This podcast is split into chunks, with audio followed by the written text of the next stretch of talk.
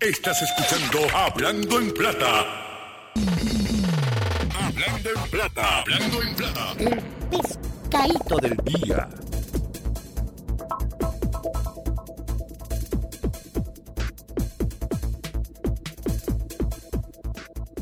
Consumidores, el pescadito de hoy, 4 de julio del año 2023, es el siguiente. Quiero compartir el pasado sábado, el periódico El Nuevo Día publicó una columna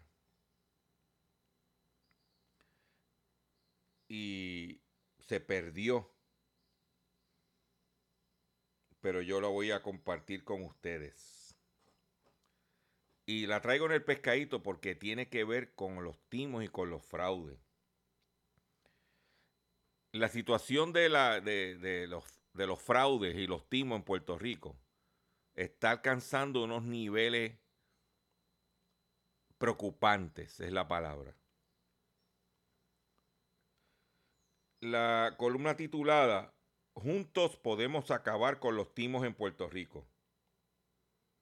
Los sectores públicos y privados, al igual que la ciudadanía en Puerto Rico, están convocando, están convocados a ejercer la máxima cautela en el manejo de sus cuentas y operaciones financieras para evitar caer víctima de alguna de las modalidades de fraude que cada vez son desoladoras y crecientes. oyeron, desoladoras y crecientes. La División de Delitos Económicos del Departamento de Justicia informó esta semana sobre una nueva práctica delictiva en la que utilizaron cheques falsos para tramitar depósitos bancarios electrónicos. Ese fraude impactó a una compañía distribuidora de alimentos. De acuerdo con las autoridades, se usaron fotografías digitales de los cheques falsos para hacer depósitos electrónicos que implicaron una pérdida de más de 70 mil dólares. Diez personas fueron acusadas de apropiación ilegal agravada, traspaso de documentos y falsificación y fraude. Experiencias de este tipo obligan a incrementar la puesta en vigor de medidas que protejan al máximo los depósitos bancarios, así como otras transacciones personales y empresariales relacionadas con ingresos y egresos que se realizan constantemente con apoyo tecnológico y otros avances propios de la era digital. La práctica de depositar la foto digital del cheque tradicional se ha generalizado bastante en la isla. El mencionado fraude, destacado por las autoridades, muestra que es importante corroborar la autenticidad del facsímil sometido y realizar otras validaciones minuciosas indispensables. Las empresas hayan sido o no víctimas de timos deben moverse a revisar los mecanismos de control de sus ingresos y desembolsos, entre otras transacciones monetarias. Lo mismo aplica a la administración de la caja pública y el manejo de las finanzas personales y familiares. ¿Eh?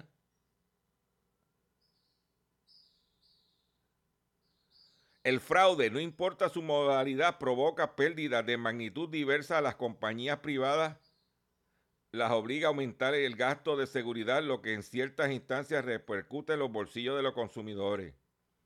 Los individuos timados sufren insuficiencia y pérdida de bienes con el, con, con el consecuente efecto de su sustento y del de su familia, y la posible privación de servicios salubristas en caso de robo de identidad entre otras adversidades serias.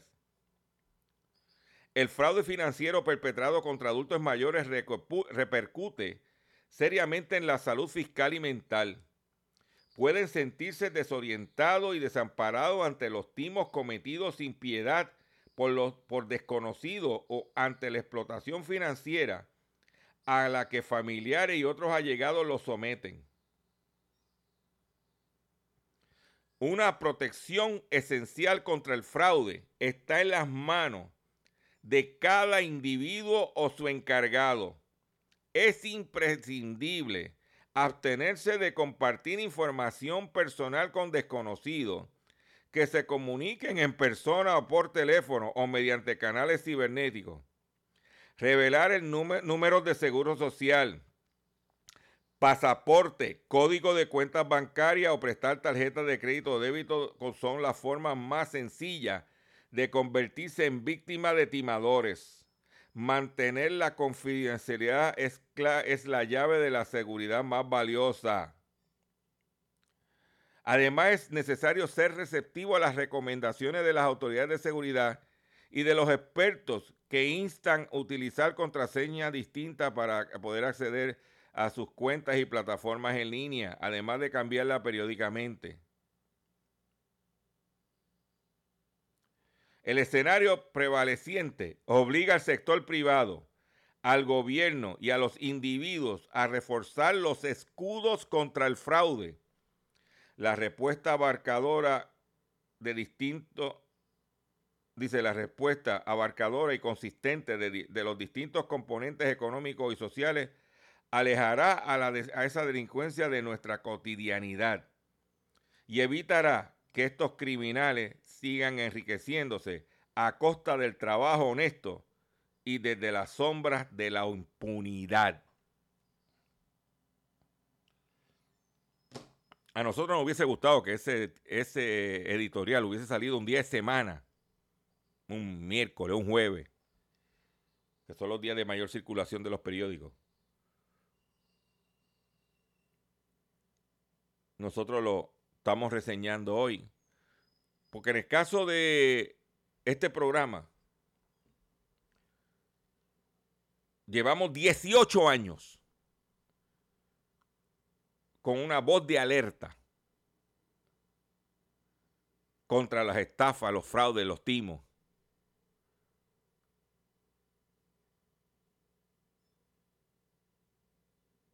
en todo momento, consistentemente. Usted, como radio escucha, tiene alternativa de sintonizar el contenido de la radio que usted le dé la gana. Usted, como consumidor, tiene todo el derecho de acceder a páginas de internet o redes sociales que le dé la gana. Nosotros, nuestro compromiso, vuelvo y repito, por más de 18 años, es llevarte la información, porque la situación en este país es de saqueo al consumidor. Ya viste que la primera parte del programa te mencioné lo que está pasando con los talleres de mecánica, especialmente con las mujeres. Ahora te estoy mencionando cómo está la epidemia del fraude en Puerto Rico. Y como dice el artículo, y hemos mencionado, el único que puede detenerlo es usted mismo. La decisión está en tus manos. En otras información, que tengo para ti. Porque sí, estamos aquí martes 4 de julio. Llevándote, porque para nosotros era fácil irnos para la playa. Pero aprovechar un día como hoy para traerte información pertinente es más importante para nosotros y para el compromiso que tenemos con el consumidor. Acusan a cuatro hombres de lavado de dinero en esquema de fraude en Puerto Rico. Un gran jurado federal presentó en el día de ayer una acusación sustitutiva acusando a cuatro hombres de conspirar para lavar fondos provenientes de esquemas de fraude. Uno de los acusados, Olaguasegún Bayebu, había sido previamente acusado en octubre del 2021. Según los documentos judiciales, Olahuajeseún, de 40 años, y Terrotope Omotayo, de 40 años, ambos de Staten Island, Nueva York, y Felúa Dadubu, de 37 años, de Austin, de Austin, Texas, y Temitopi Suleiman, de 37 años, y Olawesun Baillewu, de 37 años, de Richmond, Texas, conspiraron para lavar fondos de diferentes esquemas de fraude organizado, eh, fraude organizado internacionalmente. El fraude que tiene como objetivo a los ancianos es repesible y las redes de lavado de dinero como la que se alega en este caso permiten a los estafadores obtener beneficios de sus esquemas ilegales, afirmó el fiscal adjunto eh, principal Brian Boyton en declaraciones escritas. Las acusaciones alegan que entre el 2021, entre el 2020 y el 2021, los acusados trabajaron juntos para obtener beneficios de esfuerzos para limpiar dinero de estafas que afectaron víctimas de muchas de, muchas de ellas de adultos mayores de California, Illinois, Washington y Nevada los individuos están acusados de conspirar para cometer lavado de dinero. Si son condenados, cada acusado enfrenta una pena máxima de 20 años de,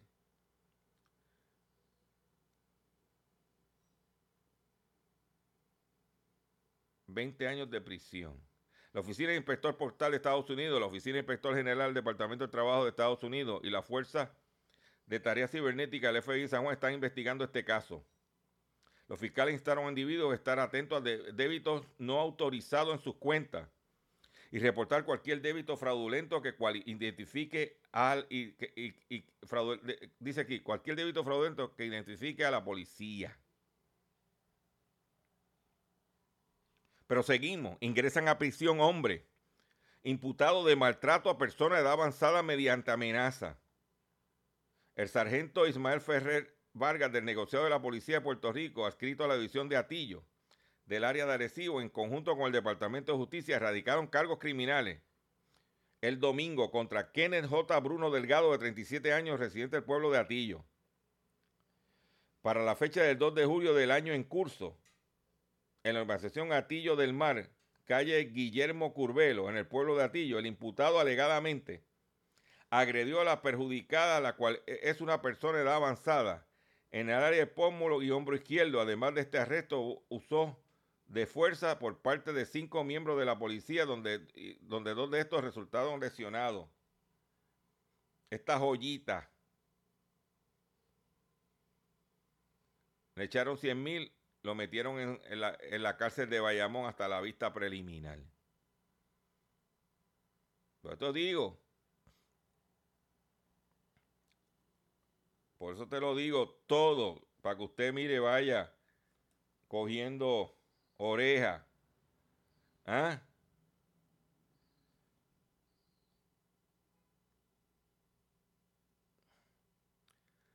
El hospital IMA San Pablo se rehusó pagar el bono de Navidad.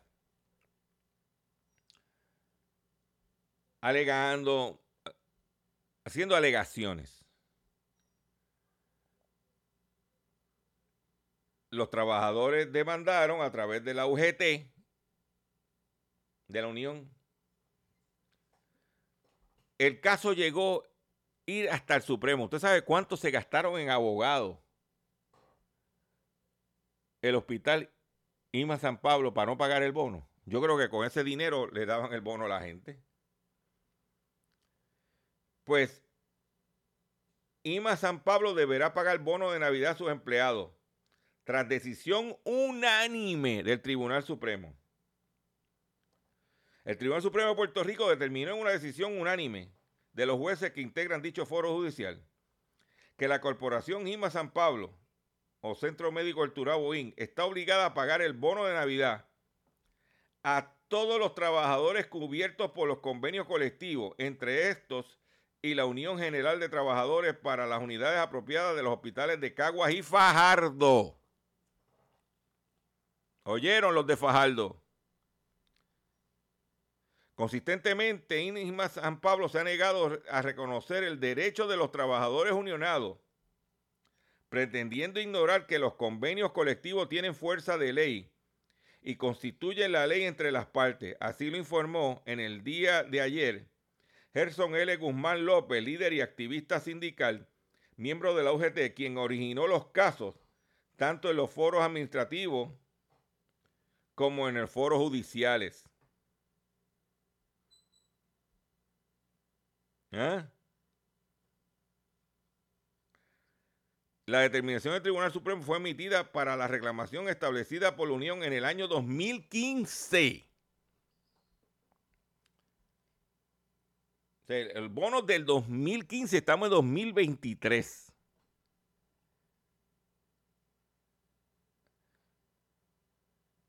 En Cagua. Sin embargo, la misma establece una una fuerte, un fuerte procedente que podría ser aplicado a todos los casos pendientes, tanto en el tribunal como en los foros adjudicativos, que ha establecido la UGT por, para cada año en que Jima se ha negado a pagar el bono Navidad en Caguas y Fajardo. Esto, este precedente igualmente dictará las reglas en casos futuros.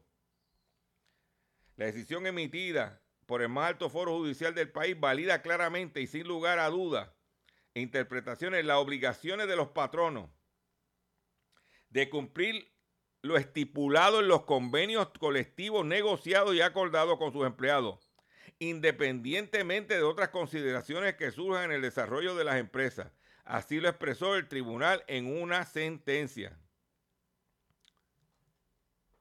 Dice, en resumidas cuentas, carente de una exoneración al respecto, el patrono no podía incumplir unilateralmente el pago del bono de Navidad y con ello alterar los términos de los convenios colectivos.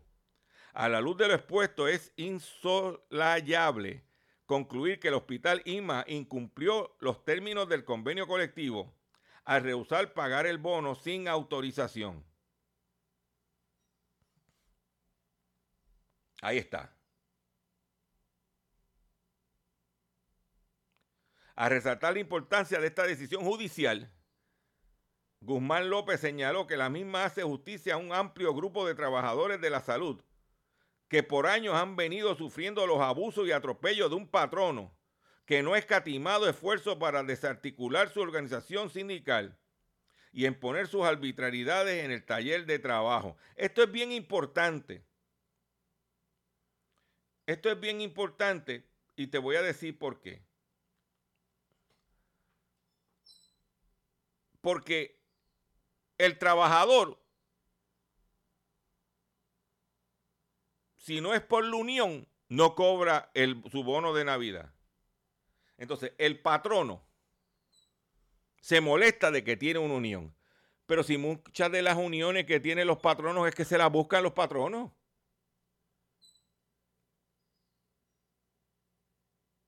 Se lo buscan. Por comelones.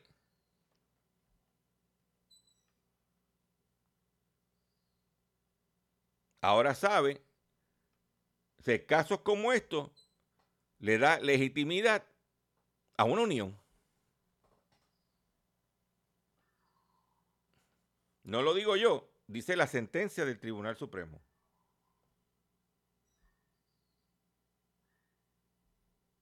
¿Mm?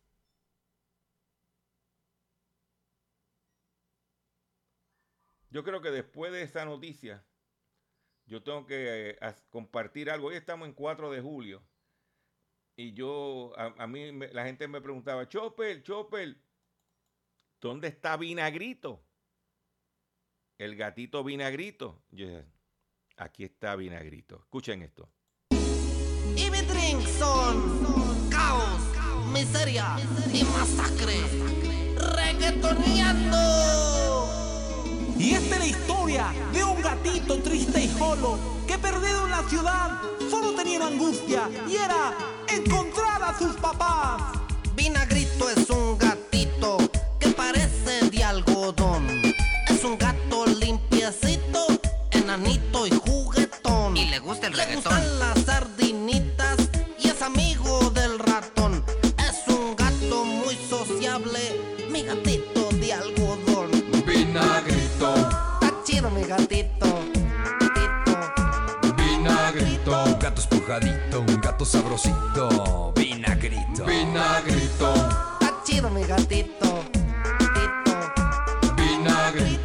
Espujadito, un gato sabrosito. Vinagrito. Estaba en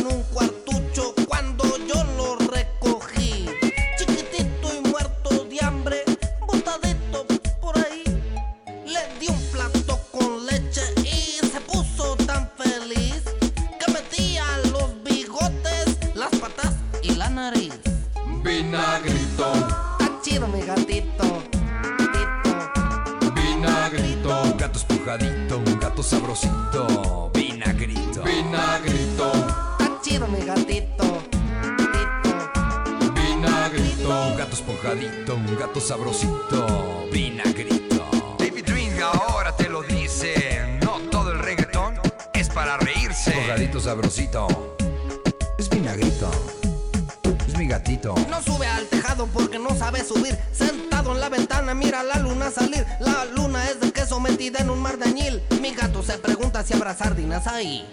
Y esta es la historia de un gatito triste y solo que perdido en la ciudad solo tenía una angustia y era encontrar a sus papás. Una noche vinagrito en tristeza se volvió y buscó por todas partes, solo al gran gato encontró. Sin mirarlo ni siquiera, al gran gato preguntó: ¿Y mis padres quiénes eran? Dime algo que me muero yo. Que me muero yo, que me muero yo, que me muero yo.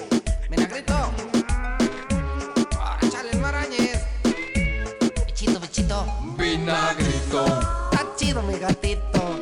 Gatito. vinagrito, Un gato esponjadito, un gato sabrosito, vinagrito. vinagrito, Está chido mi gatito. Gatito. vinagrito. Un gato esponjadito, un gato sabrosito, vinagrito. Vinagrito, ahí está tu jefa. Vinagrito, ven para acá. Bichito, bichito. Ahí lo tienen, el gatico vinagrito. Hoy es 4 de julio. Sacamos a pasear a Vinagrito, que muchos de ustedes me decían, Chopper, ¿qué pasa con que ya no suenas a Vinagrito? No, Vinagrito siempre está aquí.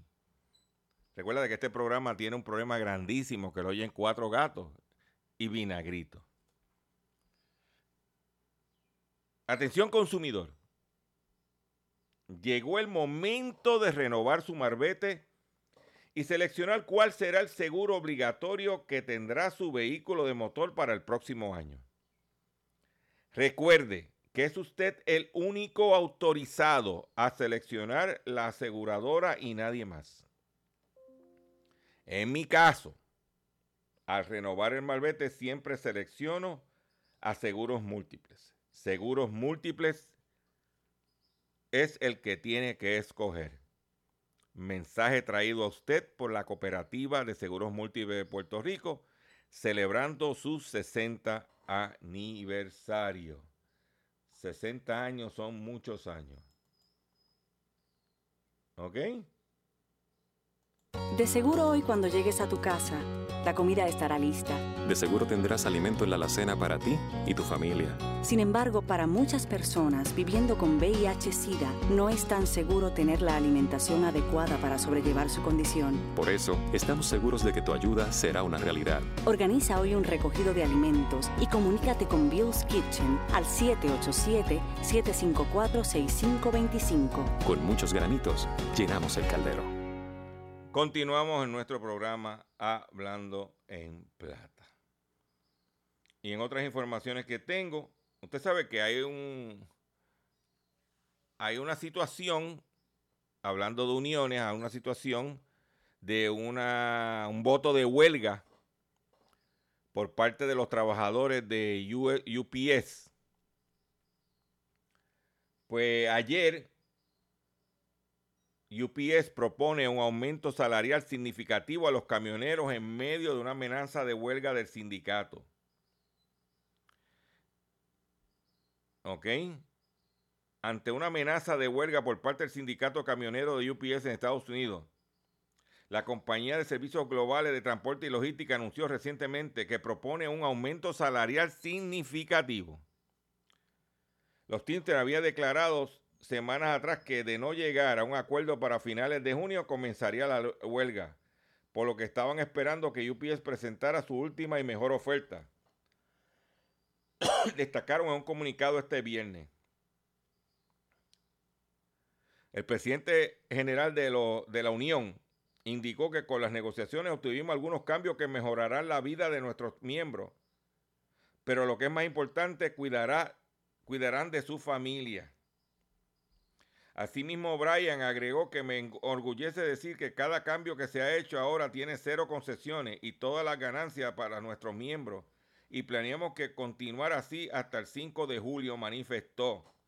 ellos, podían haberse ido el 30, de- el viernes en huelga, como vino la situación del 4 de julio, las negociaciones de última hora están logrando unos, unos, unos avances significativos, pues dijeron, espérate, vamos a negociar.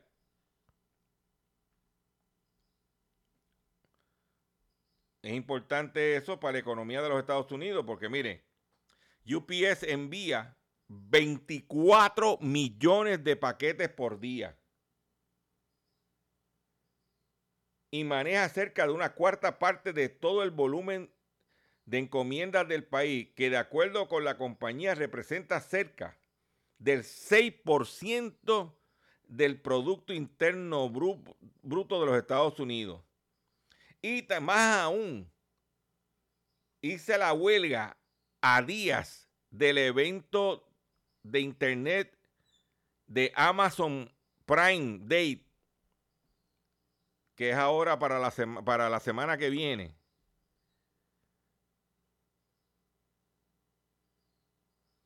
Es un golpe duro a la economía. Duro, duro, duro.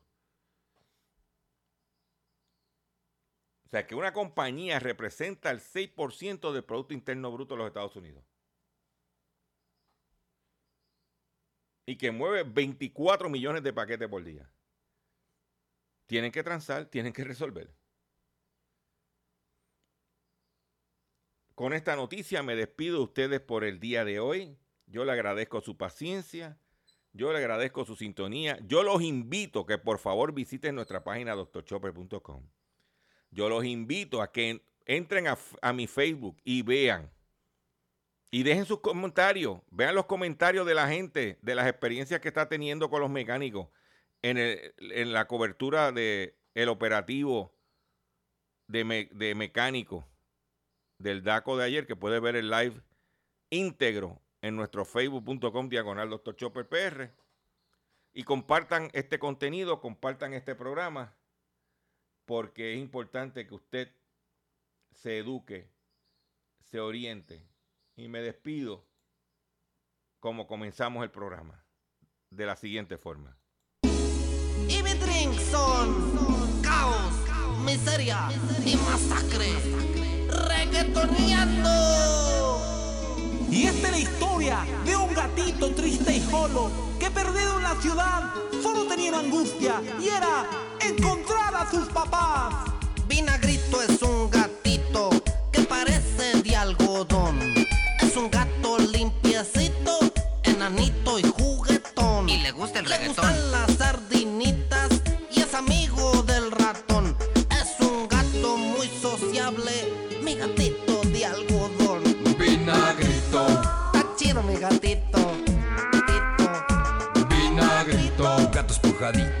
Gato sabrosito, vinagrito. vinagrito, Está chido mi gatito.